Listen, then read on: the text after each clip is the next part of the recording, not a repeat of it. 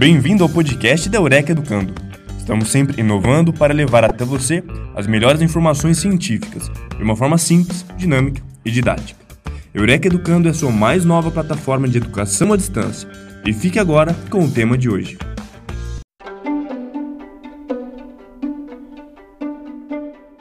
Olá a todos os ouvintes do podcast da Eureka Educando, sou Pablo Kurlander e o podcast de hoje é um, uma data muito especial para mim, como já consta aí no nome do podcast e na descrição. É, no 6 de janeiro de 1996 foi quando eu terminei o tratamento na comunidade terapêutica na Pacto de Porto Alegre, fazendo do Senhor Jesus é, com 19 anos de idade, então 25 anos depois de ter concluído aquele momento, né, com certeza tem muita história, tem muita caminhada, tem muitas situações vivenciadas, muitos aprendizados. E o primeiro desafio para esse podcast foi pensar como conseguir resumir esses 25 anos em, em 15 ou 20 minutos, de forma de poder eh, transmitir alguma coisa de útil para aqueles que também estão em recuperação, talvez há mais tempo, ao mesmo tempo, aqueles que estão começando, porque eu acredito que toda partilha ela precisa ter um, uma finalidade de ajudar o outro, além de, de se ajudar, porque partilhar com certeza sempre é um, é um movimento de crescimento, quando ele está bem direcionado. Então a primeira questão que me veio é que é, muitos já conhecem a minha trajetória profissional, e isso está no currículo, isso está em vários lugares, então não preciso falar disso. Alguns leram talvez já uma boa parte da minha história na, na introdução do livro dos Doze Passos, é, mas pensando o, o, que que que que marcou né, a minha história nesses 25 anos de recuperação, eu diria que é, poderia resumir ou poderia é, escolher duas duas questões principais, né? os recomeços e as tentativas né, de equilíbrio, né? o equilibrismo. A primeira de todas, eu vou começar pela questão do equilíbrio e se você é um dependente químico ou convive ou conviveu com um dependente químico em recuperação, você vai entender bem isso. Eu há todos esses anos trabalhando com pessoas em recuperação, né? Eu vejo que isso é uma constante. O, o dependente químico é alguém extremamente intenso em tudo que faz. É, e isso, obviamente, existe uma, uma explicação psicológica e é, é muito comum o dependente químico, quando ele consegue alcançar a, a sobriedade, a abstinência, ele é, acabar deslocando essa toda essa energia, essa força e até essa compulsão, quando ainda não está tão bem trabalhada e mesmo depois de trabalhada, para outras áreas da vida, às vezes igualmente destrutivas, quando a recuperação emocional não acontece, e aí entramos na, na seara das dependências não químicas, como eu já falei em podcasts anteriores, mas também eh, muitas vezes se desloca para coisas positivas, para coisas produtivas, eh, que acabam servindo como degraus até ir alcançando progressivamente um estágio de, de, de equilíbrio mais estável, embora seja algo que eu sempre é, falei nos, nos cursos, nos eventos, até mesmo nos atendimentos por, de consultório, não, não existe equilíbrio, né? existe equilibrismo. Então nós somos equilibristas, estamos permanentemente tentando manter o equilíbrio. Não, não existe ninguém que, que atinja um estágio permanente desse equilíbrio e essa é uma das principais lutas. E aí nesse tempo todo teve essa dificuldade ou essa tentativa de, de coisas nas quais eh, eu tive que tentar dosar coisas que eu gostava muito, começando talvez né, das primeiras coisas quando comecei a aprender a tocar violão no tratamento, aí era o tempo todo tocando violão e aprendendo e fazendo músicas. Depois do despertar espiritual e o começo de, de trabalho na comunidade terapêutica, na primeira, né, aí eu veio a vocação sacerdotal e eu queria ser padre, então eu vivia todo o tempo né, voltado nessa questão vocacional. É, não era uma coisa negativa, muito pelo contrário, me trouxe muito crescimento e desenvolvimento. Isso principalmente vinculado com o trabalho na comunidade terapêutica. É, depois, no aprendizagem de outras habilidades e né, esportes, mas principalmente algo que eu luto até hoje e que eu tenho certeza, e até porque já, já tive essa partilha com, com muitas pessoas que trabalham em comunidade terapêutica, é a, a enorme dificuldade de tentar equilibrar a vida de trabalho em comunidade terapêutica, de trabalho nessa área da recuperação com uma vida minimamente normal, né, de vida social, de vida familiar, é, e algo que, que realmente é um grande desafio para muita gente, né, porque quem trabalha nessa área de verdade é, ama intensamente aquilo que faz e eu tive o privilégio de, de, de, conhecer e conviver com muita gente que, que ama muito esse trabalho e a dificuldade que é conciliar a vida familiar e a vida social com, com a vida como né, diretor de uma instituição, com a vida né, de tudo que envolve a recuperação. É, sem dúvida, isso sempre foi um desafio para mim. Nos últimos anos, enquanto eu estive na Febract, sem dúvida, isso foi muito mais difícil ainda pela intensidade, o volume e a e a prospecção que tomou esse trabalho. Então, é, esse talvez tenha sido um dos grandes desafios e tenho certeza que vai ser a minha vida toda um grande desafio é, conciliar as duas coisas. É, eu acredito que para muita gente também, né?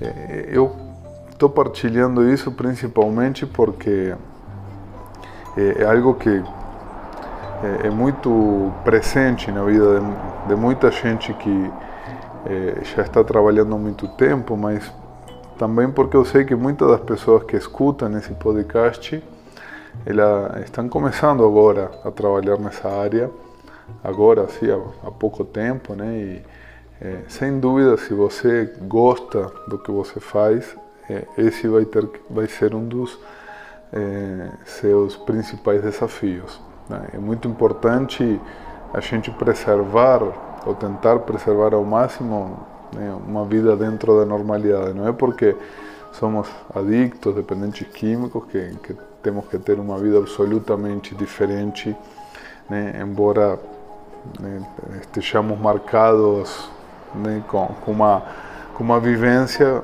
que para aquele que absorve a recuperação profundamente, é algo que marca para a vida toda muito positivamente, né? mas nos faz buscar coisas que muitas vezes não, não são tão comuns. É, depois, na, na, na, questão pessoal, de, de, de, momentos de vida, também eu tive, como eu disse, né? eram duas questões, principalmente a do né? esse equilibrismo e agora também os recomeços. É, essa trajetória, essa vida, tanto pessoal quanto profissional, esteve marcada de, de, de muitos momentos de, de, recomeçar do zero, praticamente. Muitas vezes quem, quem não conhece, ou quem olha de fora, ou quem conhece apenas os últimos anos da minha trajetória, pode até pensar que sempre foi fácil, ou que foi uma linha reta, ascendente, e não teve idas e vindas, né? Isso não existe. Claro que, que todos os recomeços da, da minha história tiveram né, um impulsionamento muito grande da, da etapa anterior, como é natural que aconteça e é importante, não é um recomeço de perder e, e começar do zero no sentido de vivência pessoal, mas muitas vezes materialmente.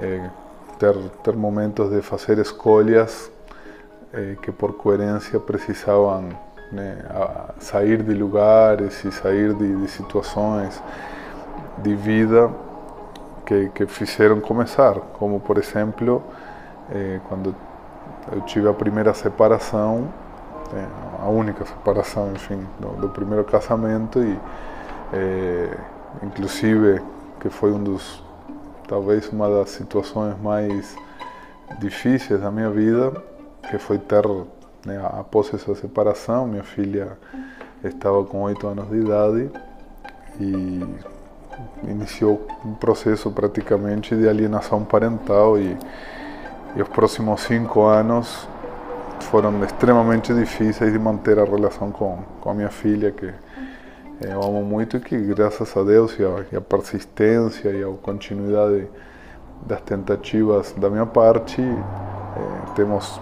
hoje já há vários anos uma relação muito, muito boa. Hoje ela estuda psicologia também, hoje né, temos é uma relação muito próxima é, e que, sem dúvida, foi um, um, dos grandes aprendizados e, um dos grandes balizadores que me fez é, pensar nos tipos de escolha que eu tinha que fazer, né, quando principalmente a, a, vida me trazia essas encruzilhadas entre a, a a vida profissional e a vida familiar, entre as escolhas de.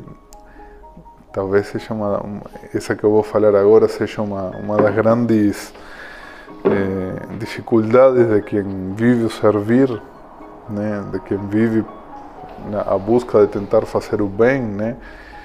Que é esse equilíbrio entre fazer o bem para fora ou fazer o bem para dentro da família, né?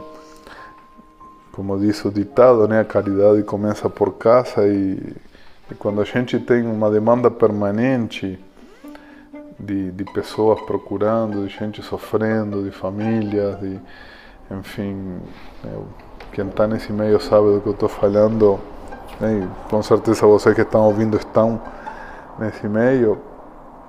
É, é muito difícil algumas escolhas porque a gente quer ajudar todo mundo, com certeza. Né? Aquele que tem essa vocação de trabalhar em prol da recuperação quer ajudar todo mundo e não dá. E esse talvez seja um dos grandes lutos de todo o processo de vida daquele que se entrega para esse trabalho.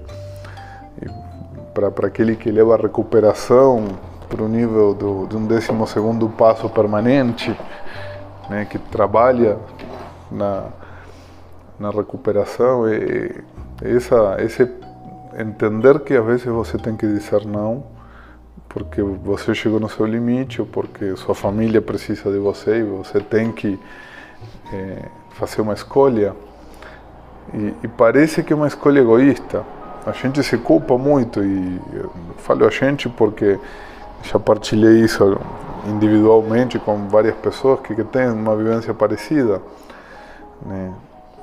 É interessante como a gente aprende errado que cuidar de si mesmo, cuidar da sua família é menos né, altruísta ou é menos válido do que cuidar de, de pessoas estranhas. É, e isso é muito difícil. Né? Primeiro porque tem essa questão cultural e segundo porque, enfim, a gente tem o, o desejo genuíno de, de ajudar o outro. Né? Não, não quer ver alguém que que a gente poderia ter ajudado e não conseguiu, ou, ou não teve tempo. Então essa, essa foi e é uma grande dificuldade até hoje. E é uma dificuldade que encaram todas as pessoas que se entregam nesse caminho. Algumas eh, eu conheci dois tipos, vamos dizer assim, aquelas que, que a família inteira assume esse trabalho e aí marido, mulher, filhos, toda a família está, acaba envolvida no trabalho da recuperação. É, eu não, não, não tive né, dessa, de, nessa intensidade, essa experiência. É, eu vejo né, que as pessoas que, que quando se envolve a família inteira até tem um pouco mais de facilidade no sentido de que a família ainda está junta né, nesse trabalho, né? De, de poder estar naquilo que gosta e com quem gosta ao mesmo tempo, né? Isso foi algo que que eu investi muitas vezes, né? De, de forma saudável, mas é, porque parecia que era mais fácil. Mas mesmo assim depois eu escutei muitos relatos de como é difícil também separar a vida conjugal, familiar da vida do trabalho, né? Como como é difícil é, diferenciar depois uma coisa da outra. E para aqueles que não têm, né, é, não, não, não tem essa, essa vivência de, de, trabalho conjunto na mesma área, é, é bastante mais difícil ainda de, de conciliar. Porém, tem, é uma experiência muito rica porque um balizador né, é algo que não, não, nos. Hoje a relação com com a minha esposa serve como uma, uma chamada para a normalidade. Não, eu acredito que se eu né, estivesse com alguém que trabalha intensamente na mesma área que eu e né, na mesma intensidade, seria bem. Eu não faria mais nada, né? Acho.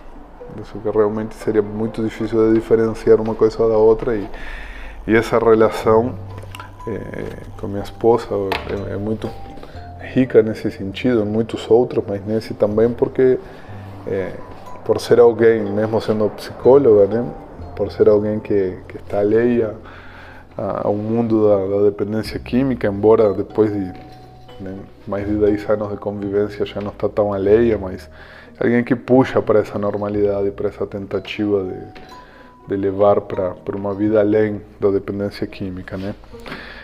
É interessante, como eu disse no começo, né, o primeiro ponto é o equilibrismo. Né? Como é difícil o dependente químico em recuperação é, se equilibrar, mesmo sendo intenso, né, conseguir manter uma sobriedade de vida em, em todas as outras áreas. E eu, eu vejo essa marca né, em toda essa história. E esse é o desafio que nós temos. Né? Sem dúvida, para todo mundo é difícil nesse sentido. Parece que recomeçar, ter desafios né, intensos, situações extremas, é, ter que, que, tomar decisões ou ações muito radicais às vezes, né, de, de, de ter momentos de recomeço, como estava falando agora, mesmo que seja difícil, obviamente, é, menos difícil do que o equilíbrio diário, do que aquilo que, por exemplo, se propõe o décimo passo, né, de fazer esse inventário diário, não, não inventário escrito necessariamente, mas de, de termos essa essa leitura diária de, de, de se a nossa vida de fato está indo para onde a gente quer que vá, e se de fato estamos fazendo aquilo que faz sentido fazer em, todos, em todas as áreas, né? não somente na, na, na, área profissional na nossa recuperação diretamente vinculada com, com a dependência química.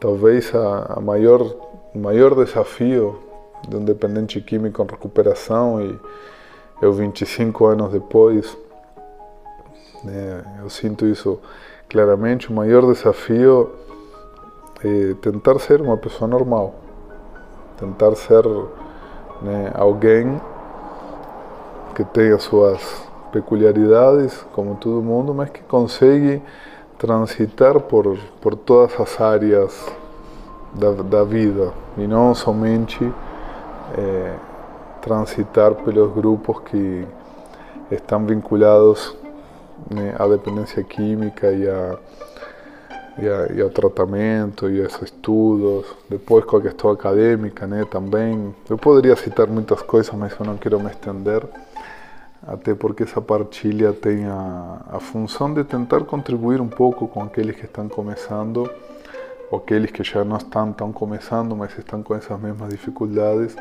a ver que isso é normal, que eu já vi isso em muita gente, mas que a gente precisa considerar esse equilibrismo entre a normalidade e a busca da recuperação como uma necessidade, como algo que a gente precisa para a nossa recuperação.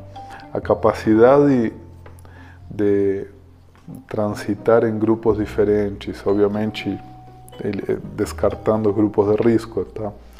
Mas a capacidade de, de, estar com pessoas diferentes, em grupos diferentes, fazendo coisas diferentes, é sinal de saúde mental.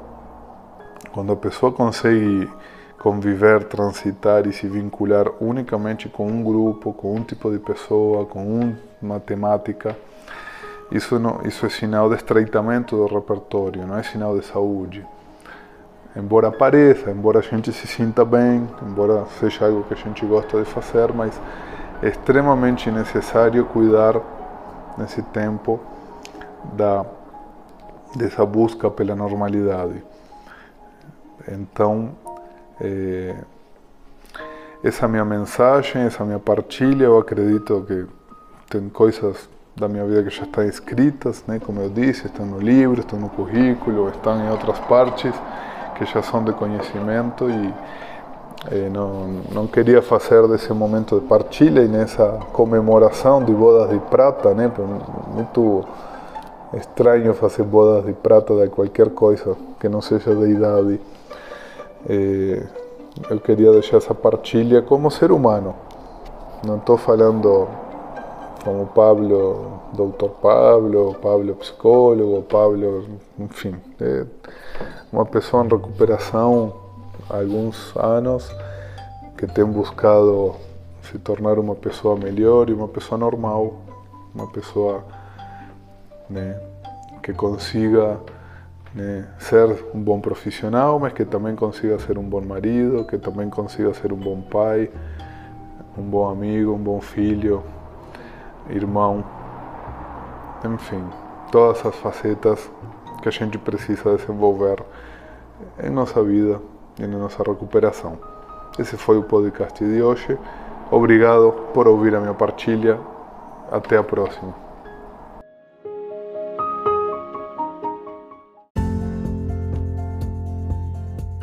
Esperamos que o assunto de hoje tenha sido de seu interesse. Fique atento aos próximos episódios. Para conhecer mais sobre a Eureka Educando, siga-nos em nossas redes sociais, Facebook, Instagram e YouTube.